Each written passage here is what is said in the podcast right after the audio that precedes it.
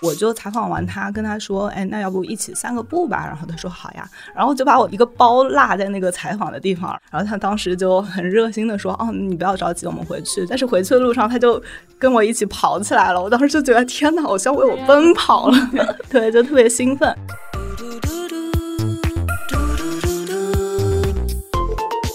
对于特德·江来说，他写这些故事的话，其实还是抱有一个希望的。那即使你最终去接受的这样一个命运，可能并不是好的，但是你在经历这一切的过程当中，可能会有一些赋予其意义的一些东西在吧？嗯，就回到我们刚才说的他的那个温情，他的关怀的一面。我们的确是平时讨论科幻的时候，就觉得它就是一个东西，对吧？就是一个科幻，我们会有一套标准的要求它。但它其实跟大多数的文学流派一样，里头会有各种各样不同的具体的分歧。写《金色笔记》的莱辛，他是化名写的科幻，然后这本书被一群人评论家喷得一无是处之后，老太太站出来，那是我写的。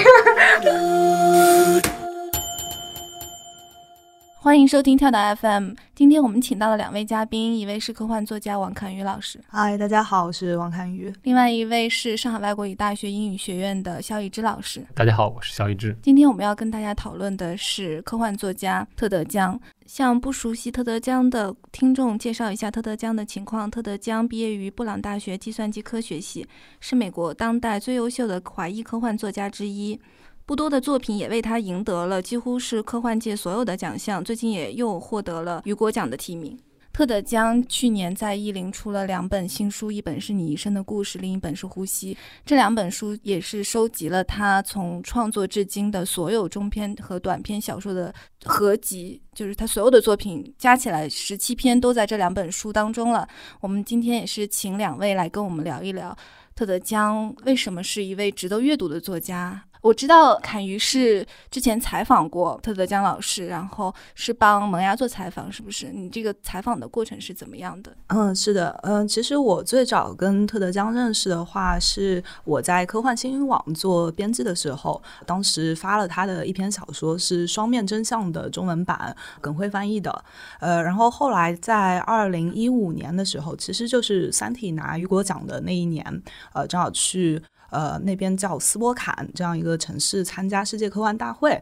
呃，离特德江所居住的这个西雅图边上的那个小城叫 Belleville 特别近。然后我们当时几个人，就包括我还有夏佳，然后另外一个朋友，就想着，哎，来都来了，要不要去顺便看一看？因为反正有他的联系方式嘛，就问问他有没有空见一面。啊，就给他发了邮件，问他其实之前回邮件是一个特别慢的过程，啊，没想到他收到我们邮件就迅速的回复了，说好的。然后我们就第一次跟他见了面，可能我们应该是在国内的他的中国读者群里边，就是他的粉丝群里边，就最早跟他见面的几个人。然后到去年的时候，因为萌芽想跟特德江做一个访谈嘛，我也就给他发了个邮件。一开始也没想到他会答应，就感觉他很少去接受这样的媒体采访。我跟他说，我也可以去他住的地方找他嘛，呃，因为我去年正好也有几个要去美国的活动，他也就是答应了，所以就在去年四月底的时候，就在他那个呼吸英文版出来的前一个礼拜，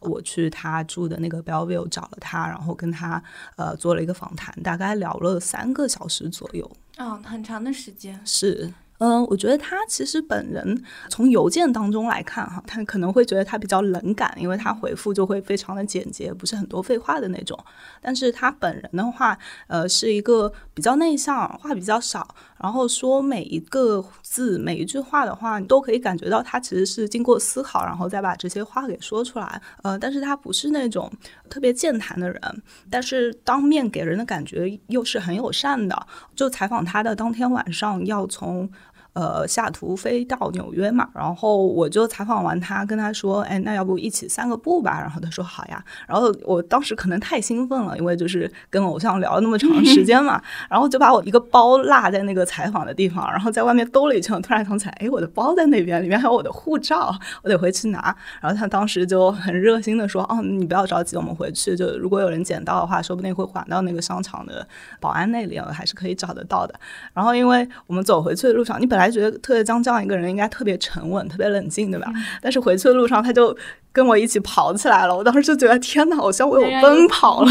对，就特别兴奋。其实我后来也跟其他认识他的人聊过嘛，就大家共同感觉就是他不是那种很主动、很热情的人，但是你跟他相处会发现他其实也不会拒绝什么东西，就是你当面跟他提要求，他都会答应。嗯，是个很友善的对科幻作家，对就是冷峻兼友善。是他可能就是主要更多还是一个比较内向吧，我觉得就不是那种会把自己敞开了跟大家建立联系的人，但是就是还是会对大家很好。嗯。关于特德·江的这个气质，肖玉芝老师应该是比较了解的。肖玉芝老师跟特德·江都是在同一所大学就读过，是不是？嗯，就算隔了很远的校友吧。他是八十年代在布朗大学念本科的嘛，他是布朗的计算机系本科专业毕业的。然后我在比较文学系念的博士，然后这两个系在学校正中间是挨在一起的，所以呃，我最开始知道特德·江也是在念博士的时候，大概一二年、一三年，对，那时候博士刚开始的时候，在同学家看到了他的书，然后我同学告诉我他很喜欢他的小说，因为同学她老公他是一个就在网上写东西的美国，呃，他写的是奇幻小说，他是个奇幻小说作家，但是他们家里有很多很多的科幻作品，然后跟我聊，然后刚聊到这个人还是布朗毕业的，然后我就纯属好奇的开始看他的作品，然后就意识到，这跟我平时接触的那些一起上课的本科小孩的确有一种共通的气质。布朗作为一个学校最喜欢宣讲的自己，就是他有一个开放的课程，那没有人有专业，大家是自己决定自己要接受一个怎么样的教育。所以我在教比较文学的课上，其实会有，比如说学计算机的、学生物的，然后各种各样专业的人都会来上这个文学课，所以他们的这种文理兼修的这么一个背景，我估计跟他的这个小说里头表达出来的这种非常有人文关怀的科幻小说这个写法是蛮有共通点的。就跟布朗的课程设计，整个学校的这个气质是有一些关系的。甚至我觉得这个冷感都有可能，就在新英格兰生活久了，大家可能多多少少都有点冷。就 是这个 social distancing 这个很符合现在。对，对，我我记得其实就说到他上学嘛，就想正好想起来可以补充一下，他当时是说他本来一直觉得自己呃有用啊，而且必须得在学术界留下来，呃，但是他又特别不喜欢学术界的氛围，所以就想啊，那我去读个计算机科学，这样我拿一个本科的学位，我就可以找工作了，不然物理学我得读到博士，然后就就去读计算机了。哦，是这样的。这听起来在现在的这个学术市场上是一个非常明智的选择。现在依然是这样，是基础学科转应用学科。其实我我觉得我可能审美还是比较偏大众啊，我最喜欢他的小说还是《你一生的故事》。呃，我觉得这可能跟我自己阅读的一个过程有关，因为我一开始读到这篇小说是中文的嘛，那读到中文的时候，只是觉得，嗯，那当然这是一篇很不错的小说，但是好像也没觉得它像其他就是朋友跟我推荐的那么神。然后后来我就读了英文的，然后读英文的过程当中，因为大家知道就是在中文里面没有时态，呃，但是英文里边会有时态嘛，那读英文。版的过程当中，我就发现它整个小说这个通过时态来展现这个不同时间线的交织，然后它整个小说的结构和它这个想表达的主题，以及在小说里边所写的那个七支桶的语言是一样的结构，然后我就觉得哎，这个特别神，然后我就开始。想我阅读的这样的一个过程和他小说想要表现的主题，就是语言改变了你的思维方式，其实又是一致的。呃，然后到后来，其实前年看到那个电影改编的时候，第一个场景出来，我就直接哭了，因为我知道后面会发生什么，而且又是因为和这个小说主题是一样的，因为你已经知道会发生什么，所以你还要再跟着他去经历一遍，所以就是他整个的阅读和对这个故事的体会的过程，我觉得和他的。故事本身的主题是契合的，这点让我觉得就是非常的特别。嗯，改编的电影电影叫《降临》，但是也有很多人吐槽，就说就是他可能没有这个文本的基础，没有阅读的基础，他就不知道电影在讲什么。嗯，就是可能会有这种情况。对，那我问他本人，他自己本人其实还是挺满意的。嗯嗯。呃，我可能最喜欢的，当然我也很喜欢你一生的故事。然后我可能，但我现在要挑一个最喜欢的出来，我可能还是会挑《呼吸》的第一篇，就是那个商人和炼金术士之门。嗯，技术上它的原理其实就是一个穿越故事，一个时空旅行的这么一个故事。但是你把它放到《一千零一夜》的这个背景下面，放到这个古代伊斯兰世界里头。然后同样可以让我们看到，哦，就是好像隔了这么远的这些不同的文化、不同的时代，但是里头那个人他是一样的。呃，这个故事的主人公他是想要回到过去，想要回到自己妻子因为事故死亡的那天，他想要阻止这一切的发生，但可能到最后你发现没有办法阻止。啊，当然，就看过科幻的同学肯定都知道，就时空旅行的法则你是不能改变，过去未来一体不能改变这件事情。但是在这个小说里头，更重要的不是。说能不能改变这个事情，而是通过这种种的经历，你意识到了作为一个人必须要经历的事情，你会去学会接受这样的。呃，你是没有办法改变，但是你可能对过去了解的更细致，你会知道更多的层面、更多的细节。这种情感的丰沛性，我觉得很贴近一种非常对有现实或者是对生活一种非常有审视、有思考的这种态度。我会特别喜欢这样的故事。嗯，刚才肖老师说的这个是，我觉得好像是。特德江小说的一个特点，就是一个很重要的特点，是它很强烈的肯定感，就是一种人文主义的那种积极性。就是他很多小说都是在探讨说，其实有一个是说冷静，就是我不知道你，嗯，你知道冷静，他是说平行世界的，你可以看到平行世界的你自己。做了哪些你没有做的选择，然后跟你你们俩就是最优比较嘛，就是另外一个你有没有做到更好的你，然后去说你自己的在这个世界的选择还有没有意义？如果所有的选择就是无穷的选择，那会不会你的这个正向的选择就被抵消了？其实我觉得他是在强调说，是有一个意义的，就是你之所以成为你，是因为你之前无穷的你的自己的这个选择，就不会因为平行世界的你有一个负面的。选择你的这个道德的正当性或者什么的就会被抵消掉。对，我觉得他小说里头的确这一点会让人非常可贵。就一般你提到科幻小说，尤其是未来色彩比较重的科幻小说里头，可能反乌托邦气质会越大家会想的比较多一点。尤其是关于比如说机器人和人工智能的这种描绘里头，你很容易就滑向了那个。奥尔维尔式的《一九八四》这样的一个想象里头，但我觉得他这边没有，他会很严肃的描述这种可能性，他会非常的严谨，这个可能性基本上抓不到什么样的漏洞。但是同样的这种非常严谨的科学化的表述，到最后你还是能看到里头很多，就是在各种不好的情况下，最后还是会有一个比较光辉的结果。就比如像《呼吸》里头，因为《呼吸》那个故事里头，那个世界其实正在处于就是一个漫长的崩溃嘛，大家意识到了这个其其实就是一个非常悲。基础物理的，在可能在这个宇宙里头没有热力学定律，是一个空气散播的这么一个定律。到最后，因为气压的原因，大家都会停止思考的这么一个漫长过程。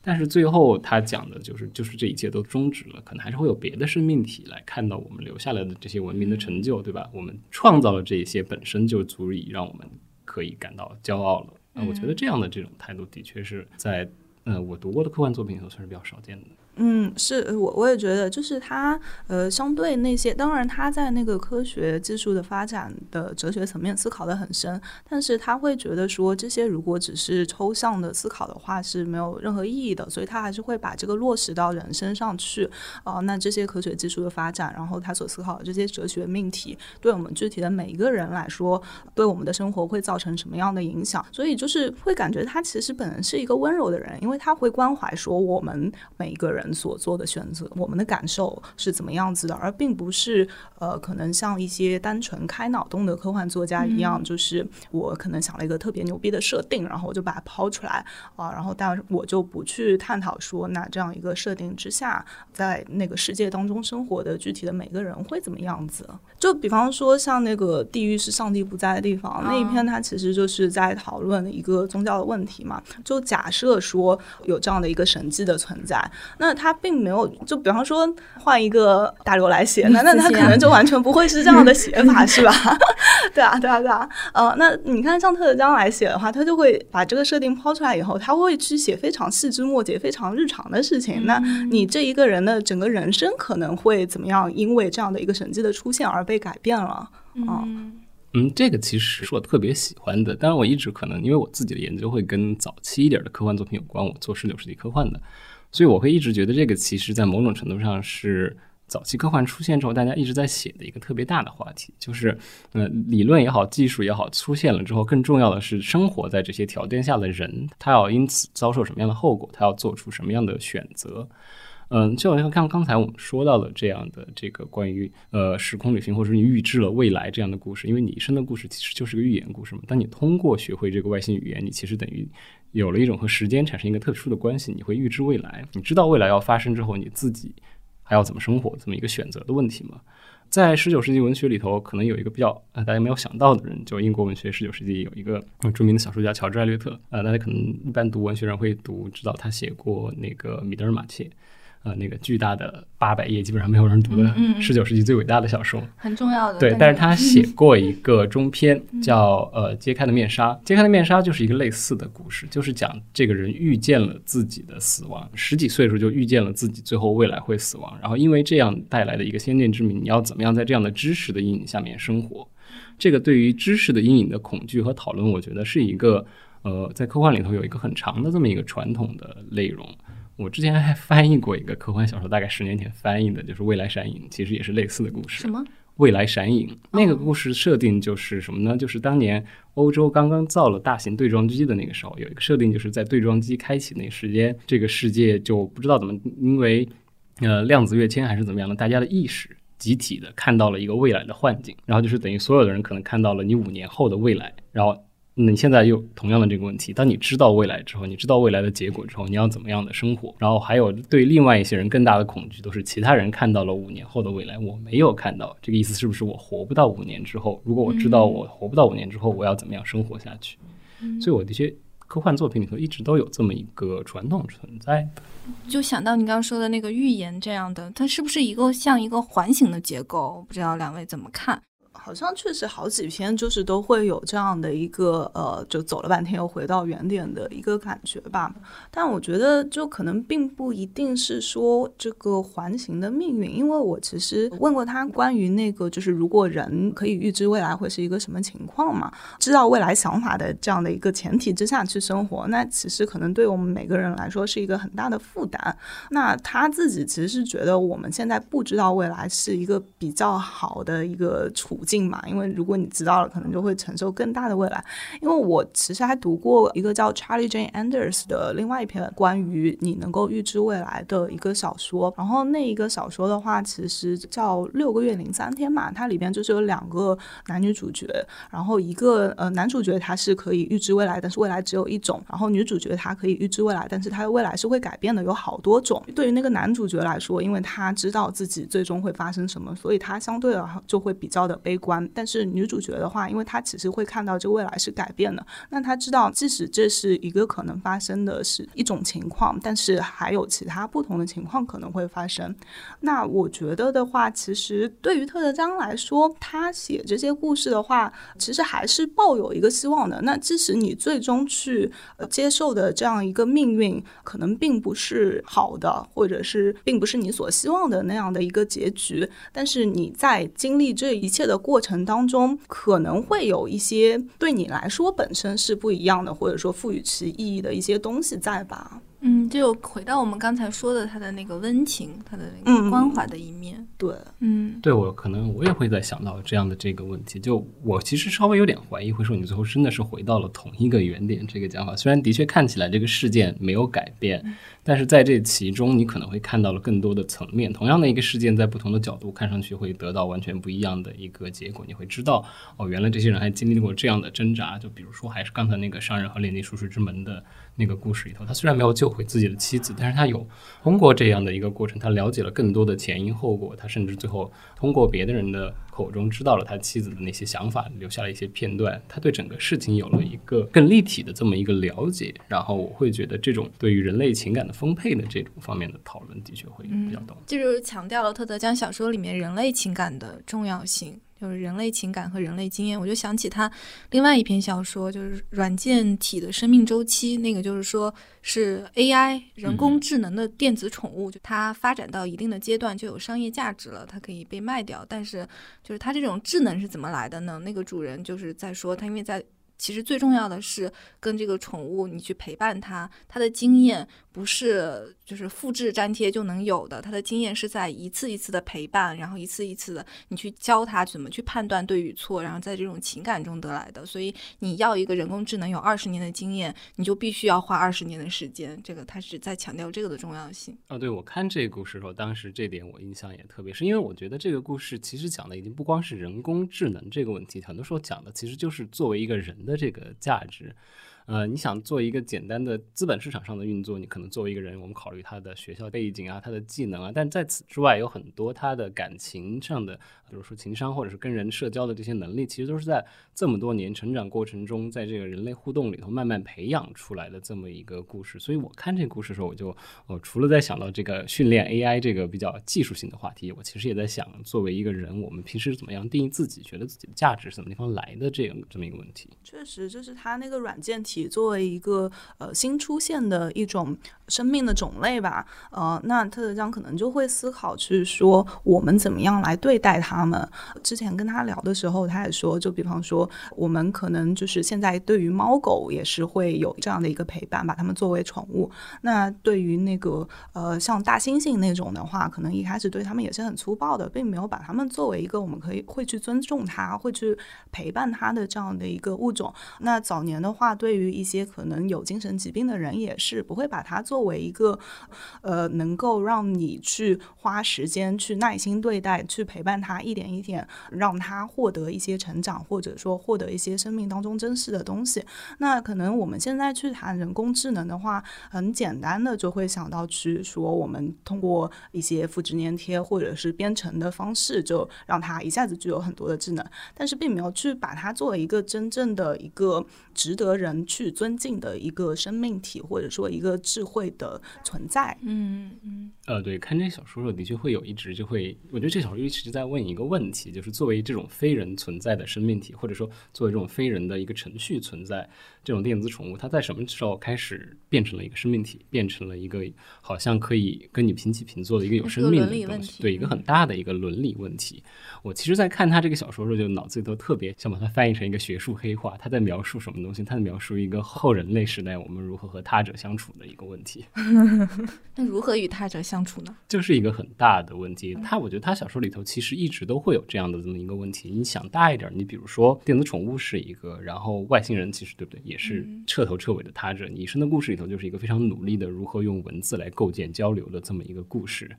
嗯，然后比如说还有像在，其实呼吸也是一种对一种完全不一样的这个他者彻头彻尾的这种他者的想象，一个完全和我们生命基础都不一样的一种生命。然后呃，呼吸这本集子里还有一个短片，呃，英文我是看的《Great Silence》，就是讲鹦鹉的，就是当人类在哦大寂静，对，就是人类在宇宙当中在搜寻这种外星生命的这种同时，这个费米悖论，对吧？啊，但是其实这个世界上还有其他的生物，他们也在试图向我们发出信息，但是我们没有听到他们就。生物上的这个他者，所以我觉得他在小说这个里头对于种种关于呃，不管你说他是跨物种之间的交流也好，单纯的就是我们如何和其他人共处这么一个大的话题的思考。而且我觉得很妙一点的就是在与他者的这种交流，你去看、去审视这个他者的这个过程中，你也重新认识了自己嘛，就是人类是什么样的物种，就是人类是到底有没有良心，是通过跟这个软件体的这个交流，你才能反映出来的。就是你在替这个软件体做选择的这个。结果就能体现出你是不是一个有良心的人，因为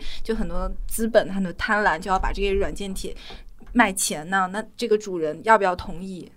是的，呃，而且我觉得它其实就不光是落实到说大的一个跨物种，或者是呃这样跨什么的这样的一个交流或者是体量吧。它其实，在小说当中也是会去思考不同立场的人他们会呃有什么样的想法。你会发现，他小说当中其实很少的去站边，他会尽量的把各种各样不同的人立场他们是怎么想的，通通写出来。比方说像那个审美镜的干扰，就那个特别长的那个标题。对对对，审美镜干扰风波。对对对，就那一篇，他也是，就是会把不同的方方面面的，他站正方、站反方，他们人的一些论据和立场都摆出来，但是他不会说是我觉得是哪个是正确的，他只是把这些通通说出来，然后让大家自己去判断、自己去思考。但是我会觉得他这个小说里头反映出来的东西，跟他很多小说里头反映出来的有一个特别大的共同点，就在于，的确像刚才凯宇说的，不急着回答问题，他的确更有兴趣的是不停的把问题抛给大家，让大家自己来思考。我他很多时候感觉就是展示这是一个问题，然后我觉得我可能会这么想，你们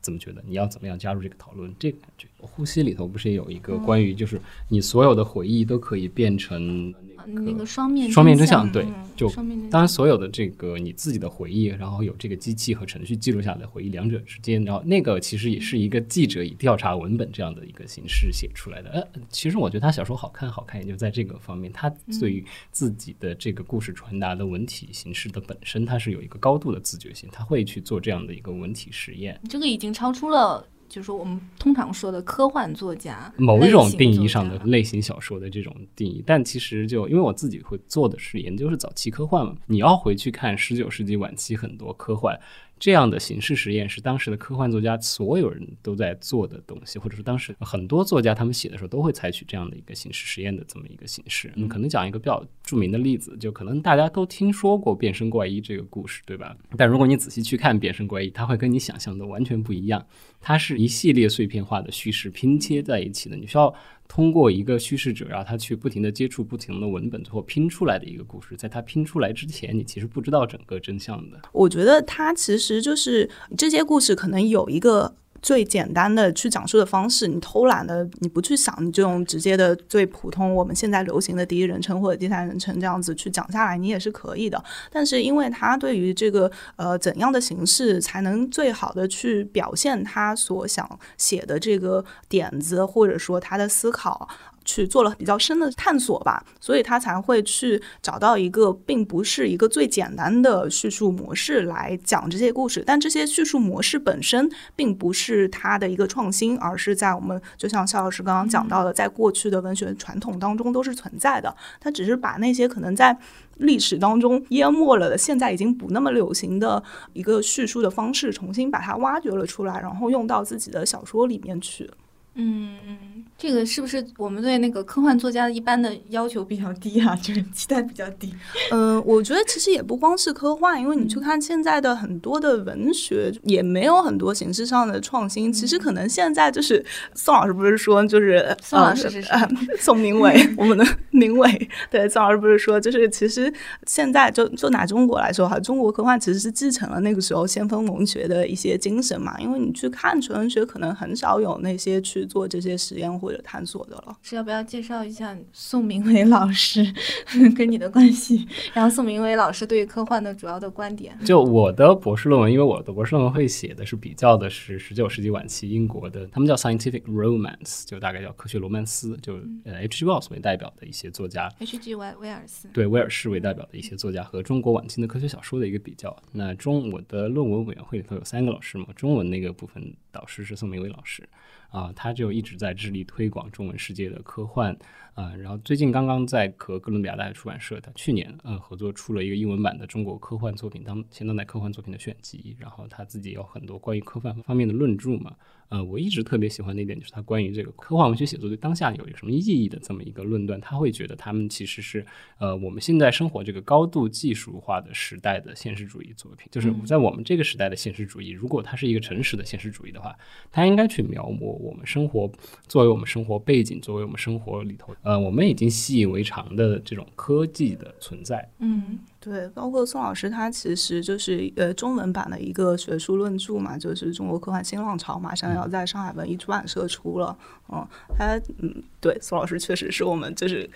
中国科幻研究界的一个，我们称他为教父的 这样的一个人物。就是知道有个说法，就是说科幻文学是关于差异书写的。就比如说，你看中国的当代的科幻小说，它有很多是对于边缘群体啊、贫富差异啊这些都有。就是在科幻世界里面，你可能会在其他的文学杂志里面比较少看到对这类题材还有这类人群的反应。我不知道两位对这个是怎么看的？好像其他纯文学里也有吧？你你指的那些边缘人群是指？就是我觉得啊，对于贫富差距的书写，你看像是《北京折叠》就非常的明显，但是我在一般的啊，这、也是宋明伟老师的一个观点。嗯嗯，我大概理解，因为科幻就是你把它推到一个极端，然后可以同时把这样的一个极端的情况并置在你面前，让你一下子看到这个鲜明的对比嘛。那可能对于纯文学书写的话，它可能是发生在一个呃固定的一个环境之内，那可能它并没有同时把这样那么极端两边，因为他们在我们现在生现实实生活中当中很难直接的发生一个碰撞。那科幻就是把它推到极端，让他们直接去发生了一个碰撞。嗯，对，我觉得嗯，是不是这个意思？这是一种可能，但是我看到就是宋明远老师的一篇文章，它里面说的是科幻小说它的兴起，就比如说在我们这个时代的兴起，它是和纯文学对于现实描摹的这个。窄化，还有他的那个义务没有完成是有关的。他说他填充了他的这个空白。是有这样一段表述。呃，我觉得这里我们可以再插一个概念，就是阎连科说所谓的苦咖啡文学的问题，就是某种定义上的纯文学会有这样的问题，就这个定义不一样，会肯定会有不一样的讨论方式。就是某一种倾注于内心化、个人情绪化的这种纯文学，它肯定会撤出这样的一个方面，或者某种倾向于纯粹追求以文字的晦涩为目标的先锋性的某种文学，它肯定会缺乏这样的一个方面。嗯，但是你要说特别大的这概念都打出去，我估计也很难盖住。也有很多很好的纯文学作品，它可以来设计这方面。但我觉得刚才凯说的那个，的确也是科幻作品的一个优势，就是它从一开始就是，呃，H. Wells 管自己的小说，它还有另外一个名字叫做 Novel of Ideas，观念小说。他觉得自己在阐述的东西是观念，他会把自己这个描述。我看到有人用同样的这个词在描述。特德·江的写作，他其实是在做思想实验，就是我有了这么一个想法，我有这么一套问题，我的脑子我就来做这么一个，好像是一个哲学讨论里头大家经常会做的，假如怎么怎么样会怎么样的这么一个问题。嗯，对，而且就是说到这个现实，因为呃，那个朱瑞英就是说科幻是一种高密度的现实主义嘛，因为我们当下的现实，它其实当用传统的文学手法来说很难描绘，因为它里边的密度太高了，而且发生的变化的速度太快了，所以你很难去对。对它做一个全局性的整体把握。那科幻的话，它作为这样一个比较特别的文类，它可以用各种把那些隐喻啊，或者是那些现实当中很难直接去写的东西，那些看不见的东西，去把它表现出来，然后把它压缩到一起，然后就成为一种高密度的现实主义。嗯，刚刚说到的就是高密度的现实主义，还有思想实验。那就是两位在特德·江的小说里就看到过什么样的思想实验呢？有很多，对不对？就比如说，你想，还是回到呼吸上，刚刚好是书摆我面前，呃，呼吸里头那个就是呼吸这一篇，它是在设验一种和我们我们能不能够去想办法体察一个跟我们生命体中完全不一样的这么一种生命体，一个金属为呃那个什么钛金属为基本架构的这么一个生命体，在最后一个。这个故事其实讲的也是个疯狂科学家的故事。这个人他如何设计了一套设备，自己把自己的脑子拆开了，然后可以看到我的意识产生，完全就是因为空气吹动我脑子里头的金箔带来的这么一个随机形状，产生的是这个意识的生理基础，对吧？就是你读的时候，你会有一种，因为人类是肯定不可能做到这样的事情的，就好像是感觉他写的时候就是这么一个作家给自己提出了这么一个，假如有一个这样的一个生命体，他们的意识是这样的，我们能够从里头看到什么？就是呃这样的这种。嗯，思想实验就会让人感觉非常的迷人。然后就比如说，另外我们之前讨论过的软件体的生命周期，在某种程度上，它也是有一个问题，就是你问自己，这个 AI 在什么样的时候开始，它就不再是一个人工智能，它就是一个生命体了。这样的。嗯，其实我觉得特江本人的小说里边，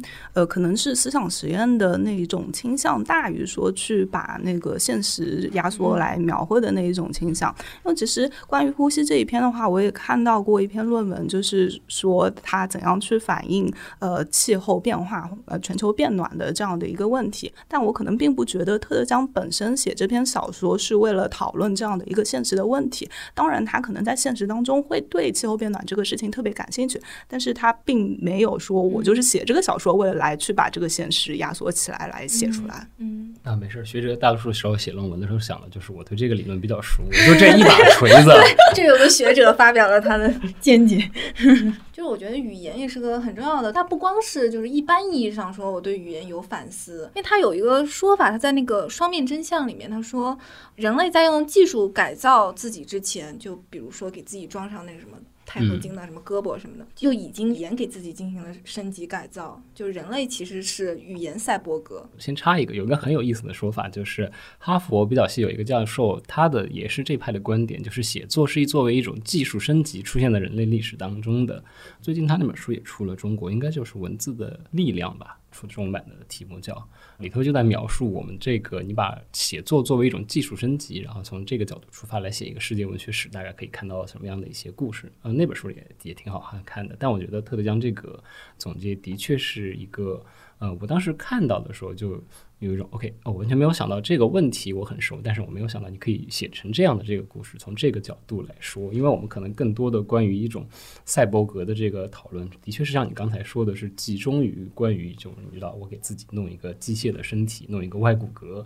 再去大脑升个级之类的这样的话题，对吧？没有想到就是你可以从这个角度切回去，切回去我们这个关于语言和文字这个更古老这个讨论里头。嗯，其实《双面真相》这个小说，它就是把这个技术改造跟语言文字去教化原始部落还是什么原住民，就是他用欧洲人的那个文明要去教化他们，然后在这个过程中，他就把这两个技术给并列了，就一方面是语言和写作去教化别人，另一方面是用那个就是全息的记忆技术来改造。人对过去的认知，对他其实感觉这里边就是在讲一个我们可能现在觉得啊，很多技术发展对我们人进行改造，呃，有这样的一个伦理问题，我们可能会很害怕，是不是就会从此走上一条不归路？但是他在这里面说的就是，我们其实早在这个文字书写这个系统呃进入到我们的生活当中的时候，就已经被改造了哦。那我们可能目前对于这些变化来说，这些变化本身并不一定就是像大家所描述的那么妖魔化，那么。可怕呃，比方说什么呃基因编辑啊，当然他没有直接说这个话啊，就打个比方啊，他并不一定直接就是一个很坏的事情，那只是说这个技术存在于那里，呃，人怎么去使用它，呃，你为了怎样的目的，然后为了呃，可能有些人是为了从中获益，有些人可能是呃在获益的过程当中会妨害他人啊，这个才是我们要去考虑的问题，而并不是说我们一谈到基因编辑就觉得啊，那这一定是个坏的事情啊。对，我觉得他强调的的确是一个人对技术的态度这么一个问题。我觉得刚刚凯宇提那点的确很好，就是很多时候我们对于技术的讨论很容易就跌进这个反乌托邦式的这个。恐怖叙事里头，但是我们其实忘了很有一个事情，就是可能这只是这一代人的反应。你到下一代人，他可能跟这个技术一起长起来的这代人，他会有一个完全不一样的对待技术的这个态度。就很多我们现在日常习以为常的技术，其实你要回到它出现的当时，恐怕你会发现当时的人会用这种同样妖魔的态度来对待他们。嗯，十九世纪的时候，火车刚刚出现的时候，其实还有很多坐火车指南。专门跟大家描述这种每个小时高达四十英里的运动会对你的神经系统带来怎么样的冲击，大家坐火车的时候要小心，真的。但是我们现在会觉得这样的这个技术升级，我们已经习以为常了，我们完全不把它作为一个需要讨论技术话题，我们就觉得它是日常生活的一部分，对吧？嗯。所以我觉得他这个小说里头的确在这个层面上也能提醒我们来反思这样的一些问题。我们其实早就生活在技术当中了，我们不是说呃之前是纯粹的一个自然状态，突然跌入了技术的这么一个地狱里头这种感觉。而且，其实他对于那个，就是在《双面真相》里面，他在对于这个语言的反思，其实也是有伦理性质的。就是那个原住民的那个少年在学的时候，他就发现他自己被改变了，他就发现自己失去了对长老的尊重，因为他看的、相信的是。纸上的字不再是长老的这种传送啊，就是口头上跟他说的这些传统。对，但是在这个故事的另外一套叙事里头，同样的故事其实也在发生，对不对？最后是这个父亲要必须要放弃自己作为父亲的这个坚持和自己给自己嗯这个虚幻记忆带来的这种骄傲，你要学着跟自己的女儿和解，就是类似的这样的一个故事。嗯，你一生的故事其实总体就是一个语言学的一个。他怎么去学习的这个语言，然后又如何改变了他的一生的故事？但是他的另外一个核心是他养育女儿的这个故事，是不是？就是养育，你们怎么怎么看待特德江他对于这种养育的表现的？因为软件体也是养育嘛，就养育了一个他者，但是他也是像父母一样去关怀他，去把他养大。还有机械保姆这一篇，对对对，也是一个养育的故事。为什么特德江对于这个会有这么强烈的这种表现的欲？我感觉他其实还是对于人和人之间的相处这样的一个关系特别的感兴趣，而且考虑的也特别深，所以才能够写出这样的小说来。嗯嗯，特别章其实很多小说主角都是从女性的视角来写的，像女生的故事就是就是关于母亲的这么一个故事。对，你知道你女儿最后在这个大概很年轻就要死掉的时候，你要怎么办？就是关于这种从母亲角度出发的这么一个讨论和想象，对吧？就女性。我觉得女性或者说我们刚才讨论的很多问题，它其实在它的这个系统里都是一些，它不是要去刻意追求的这么一个问题，它可能就是还是我有这么一个大的构建，在这个构建中自然而然的它就会出现这样的这么一个问题。对，没错，嗯，然后包括其实呃，我刚刚讲到的楚雨林也是女性主角嘛，她其实就是在讲那个一个女性的数学家和她的丈夫之间彼此没有办法理解嘛，然后我觉得她其实对于这个性别，并不是说她。他最关注的主题，与其说他对于性别关注，不如说他还是对于具体的其他的另一种视角的人是怎么想的关注。他会去想，作为那样的一个人，那样身份的一个人，从他的视角来写小说会是什么样子，而且把它写得很真实。我觉得这其实对于作家来说是一个非常非常重要的一个技能，因为你会看到，其实我们确实非常多的国内的。男性科幻作家写的女性角色，你就会嗯有一点很有名的吐槽，皱眉，就妩媚的、清纯的、可爱的、无知的。所以就是我会在看到说，哎，能有男性的作家把女性角色写的很真实，让你觉得感同身受，会觉得很好，嗯。对，或者我有一个感觉，就可能就是这个养育只是他喜欢，呃，他会去思考的人类关系当中的一种。他可能对整个人与人之间的这个事情，他本身就已经有很多的思考。他有一套，呃，觉得自己可能要怎么样的一个解释这么一个东西，它是那种从上到下的。然后这套从上到下的东西描述出来的时候，因为他的呃语言能力和他思考的深度，会让我们觉得我们可以从中看到很多我们自己在思考的问题，然后很容易让我们 OK 投射进去，觉得这里哦，父母关系是不是也出现了这样的一个感觉？嗯，是夏老师说的特别。对，而且我觉得，就是其实对于呃作家来说，这是一个应该每个作家都应该去努力做到的事情。嗯，可能我们就是对于科幻小说的一个刻板印象，觉得啊，那你可能对于人物不会去挖的那么深，然后不会去特别感兴趣写这个人和人之间的关系。啊，但其实你放在一个更广大的一个范围之内，那确实每个作家你都应该去考察这个人和人之间是怎么相处的。就你刚刚说的这个，让我想到其实。他好像是，他这个养育不仅是养育，是创造，对，就创造一个生命体。他的女儿的到来，还有那个软件体，其实都是他像造物主一样去创造一个这个。他有对啊，所以你看这个话题，马上我们也可以从这个亲子关系转移到更大的这个你要所谓的扮演上帝这个问题，这种科幻小说的经典题目嘛，对吧？你创造了一个东西，从嗯散开始，你要创造了这么一个怪物之后，你要对它负有一个什么样的？好多科幻小说都在讲这个，你创造一个怪物，然后之后你要怎么办？你会被这个东西反噬，还是其实技术不也是人的创造吗？对，这个世界上也不是人创造的。人工造物嘛，应该是，对我其实一直有一个问题，我打断一下，就是他的中文名这个难题，你们有江峰南这个之前就因为翻译的原因，就大家也给他换过好几个中文名字。之前说他姓蒋，对对对对，对 他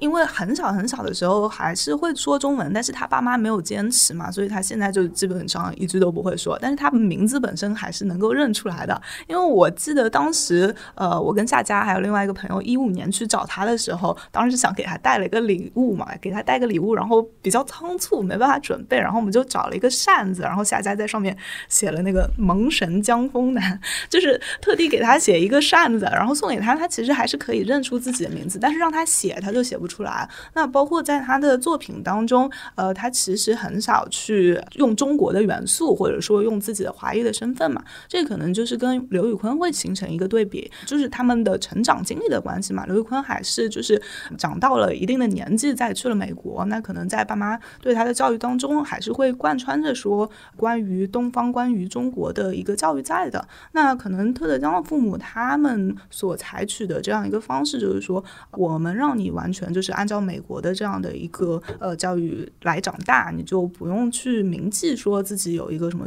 中华民族的 灵魂啊这种之类的啊，所以他就很自由自在的作为一个美国人长大了。包括他现在也就只会说英语，就完全不会说汉语。语呃，但是我觉得他在小说当中，可能也不是在刻意的去回避一些华裔的主题吧，只是说他没有想到一个点子适合放在这个背景下面去探讨。呃，因为他写的小说，就比方说肖老师最喜欢那篇《商人和炼金术士之门》，他可能只是觉得说，哎，我找到这个点子很适合放在《一千零一夜》的这样的一个呃语境下面去探讨。他可能现在就是没有想到一个点子放到一个中国的背景来探讨，而不是他刻意去回避这件事情。对，我觉得他在那个英文版，他会每篇之后会附一个创作手记嘛，他就提到了他在写《商人与炼金术士之门》的时候想到的就是关于命运这么一个大话题。那么，呃，他觉得伊斯兰教有一个基本的教义，就是人要接受自己的命运，所以他觉得这个故事放到这个背景下讲会很合适。哦，其实他都是这样啊，他那个巴比伦塔后面也是，他就是看到了，然后他有所感受，所以他就要这样写。对，所以我们可能需要等一等，他可能想点子想的比较慢嘛。有一天他会想到一个和中华裔有关的背景故事。其实就可以引到说，特德江其实也看过一些中国科幻嘛，包括《三体》他也看过，而且其实他也是挺欣赏刘慈欣写的《三体》。那反过来，刘慈欣其实也很欣赏特德江的作品，他们并不会去排他性的说，那只有我这一种科幻是好的科幻，是高级的科幻。呃，对，我突然意识到一个事情，就是我们的确是平时讨论科幻的时候，就觉得它就是。一个东西，对吧？就是一个科幻，我们会有一套标准来要求它，但它其实跟大多数的文学流派一样，里头会有各种各样不同的具体的分歧，你很难就用一个特别统一性的东西就把它们全部概括完。呃，我们现在知道科幻小说这个词 （science fiction） 它是由美国人创造出来的，对吧？它是一个来自于美国流行图书市场的这么一个产物。呃，英国作家他们在很长的时间内是拒绝把自己的作品放到这个标签里头来讨论的。早期那代 HBOs，他们那一代会管自己写的是科学罗曼斯，再往下那一代甚至觉得自己写的是 fantasy，写的是奇幻小说。然后像写《美丽新世界》的好序里会觉得自己写的是严肃的哲理小说，他不会觉得我没有在写科幻。定义这个问题。其实值得讨论的，你得说清楚我们大概是在什么样的定义之下在讨论科幻，或者是讨论任何的一个文学。我觉得就是我前阵子在读一本就是 John Reader 的呃书，它是那个 Science Fiction and Mass Culture Genre System，它就是把呃从历史的角度来探讨说整个的大众文化系统当中我们怎么样去塑造科幻的这样一个定义，因为它不是像说把科幻用一个形式化的定义来定义出来，就比方。说高密度的现实主义也好，思想实验也好，而是它放到历史的语境当中去看，去看科幻这个文类刚刚出现的时候，比方说怎么和哥特小说还有其他的去发生一个联系，然后一步一步我们不断的去给它增加的一些怎么样的标签，然后给它增加一下怎么样的定义，然后它并不是一个一成不变的东西。对，肯定的是，就我们所有的人类都是这样。像早期科幻出现的时候，很多时候它其实只是把一些非常非常。熟练的一些叙事的模式，给它做一个升级换代就可以了。啊，像早期最开始在 pop fiction，就是二十年代流行小说年代的一些科幻，它很多时候的情节和人物背景都来自更早的海盗小说。它只要把海盗小说的背景放到宇宙，它就可以说自己是科幻了。嗯。对，而且我觉得就是，其实我很喜欢夏家，他就是呃，或者说王瑶，就是他在学界的名字，就是他说科幻小说是一个跨越边疆的文学嘛。那他其实就是一直不断的在我们人类认知的一个边界去往前迈一步，去看外面是什么东西。那如果我们有一个很死的一个界限把它框定了，那它其实也就并不能被称之为科幻了。比较有意思的一个现象是，现在有一些我们认为是那种纯文学作家，他开始创作这个题材了，就伊恩麦克尤恩他最新的小说，对，就是关于 AI 的。对对，他是一个，就是他最新作品，他去年还是前年来中国的时候，他也表示，他说我要那个涉足科幻了，就是他是有一个很明确的表示的。对，石黑一雄不也在写科幻吗？其实你可以推得更早，写《金色笔记》的来信。嗯，来信其实写过科幻，而且那还是一个著名的文坛故事，他是化名写的科幻。然后这本书被一群人评论家喷的一无是处之后，老太太站出来，那是我写的，后悔了。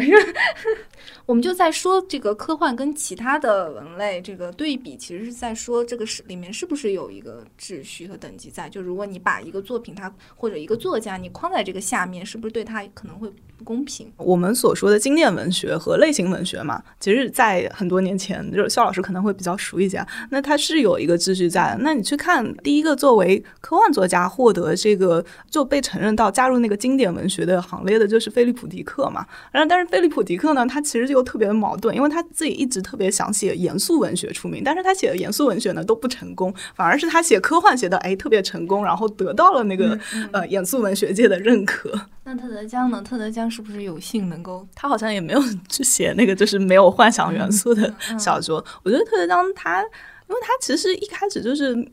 作为一个科幻迷出身的嘛，包括他其实他写作也是被推稿推了很多年，然后到参加那个号角写作班之后，呃，他说那个时候就第一次发现，哦，原来就是还有跟我一样的去写这样的东西的人，而且就是他们会认可我，觉得我写的好，呃，然后他那个时候就参加完号角写作班之后，才发表了他第一篇处女作《巴比伦塔》，但之前他其实写了很多年，只是都被退稿了而已。哦，这样子啊。对，我所以我觉得可能文类它的确在某种程度上它会。会有一个意义，就是某一个文类可能会指向一群比较确定的受众和读者，甚至还有包括像出版机构这样的。所以我们在讨论这个文类的时候，恐怕还有这种现实的因素，你的确要讨论。就比如说，你想想一下，一个科幻作家，他如果就算他写的东西文学性很高，但是你投给一个纯文学刊物，这个文学刊物如果就是追求的是一种要描述内心的这种某一种流派的现代主义的作品，他肯定不会接受这样的东西，对吧？对。对他当时好像就是在那个 Brown 上大学的时候，还去听了他们那个创意写作课。然后那个年代的创意写作可能对于科幻就很不待见。然后他说，就是教室里当时有好多好多人，然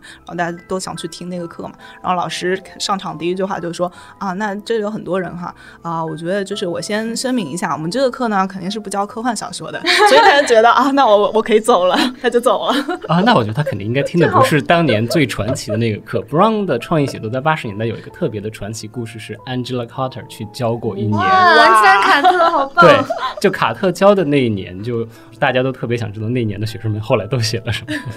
嗯，他没有碰上，对，应该是没有碰到。最后是我们的 Tips 环节，请两位嘉宾给我们的听众分享一本自己最近正在读，或者说认为有必要重读的书。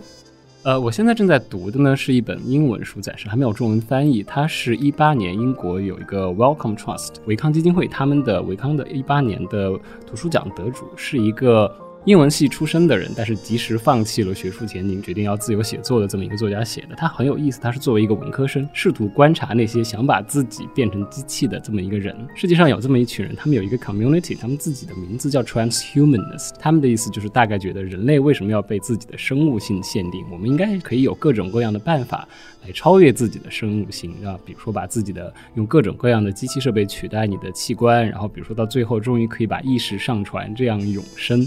嗯，这本书就是在讲我们现在这样的这种现代高端技术化的世界里头，就是李森是你最后还是回归到作为如何思考你什么东西是人，然后哪些东西是作为人最宝贵的部分，哪些东西是我们可以舍弃的吗？然后同时这个作者也会在这个当中讨论到很多关于，呃，比如说社会阶层的这么一个问题。他在这个书里头。有一些很有意思的观察，就比如说你看到的这些所谓的未来学家，他们都集中在上层、中上层阶级白人男性，所以就会让讨论这样的问题。所以说，比如说永生这样的东西，是不是也是最后有某一个阶级来垄断的？所以这是一本很有意思的书。因为因为其实我最近正好是在读朋友的一本书嘛，呃，然后它也是一个科幻小说，叫《死线俱乐部》，然后作者叫雷龙，他其实去年有在豆瓣阅读上面那个长篇拉力赛连载了一部分，后来就是跟一家出版社签约了，应该会出哈，希望他会出。那他那个书的话，其实有两个主题吧，一个主题的话是那个呃人工智能，然后这个人工智能的话，它在精神和物质上面两个层面，那精神层面呢。的话可能就是有一些 AI 助手啊，或者是呃进化成超级人工智能的样子。那在物质层面的话，其实他讨论了一个比较有点争议性的话题，就是性爱机器人。那在近未来的时候，大家可能就是可以去定制一些嗯为你自己的需求所准备的这样或男或女的性爱机器人，来满足自己的一些不光是性爱上面的需求，也是一些陪伴方面的需求嘛。然后另外一个主题的话，是他在讲那个人类的梦境，还有集体无意。历史还有神话，那其实他在呃那个梦境当中设置了一些摆渡人，然后这些摆渡人的话就可以把其他文化当中的一些神话来解释给大家，然后带你去往其他的地方去看那些神话，然后他就在很有意思的去把这样的一个人类的这个梦境和集体无意识跟人工智能结合在了一起，而且这个作者其实是一个男性，但是他里边的那个女主角就写的特别的好，然后让我觉得我已经很多。年没有看到说写女性写的那么好的男性科幻作家。或者之前我觉得写的最好是陈秋帆，然后当我看完《死仙俱乐部》之后，我发现，嗯，好的，我有了个新的觉得写的最好的就是 雷龙，我们平时叫他老刚哈，嗯，他写的几个女性主角真的都非常的出彩。好的，谢谢两位的分享，我们今天的节目就到这里。好，谢谢大家。呃，谢谢大家。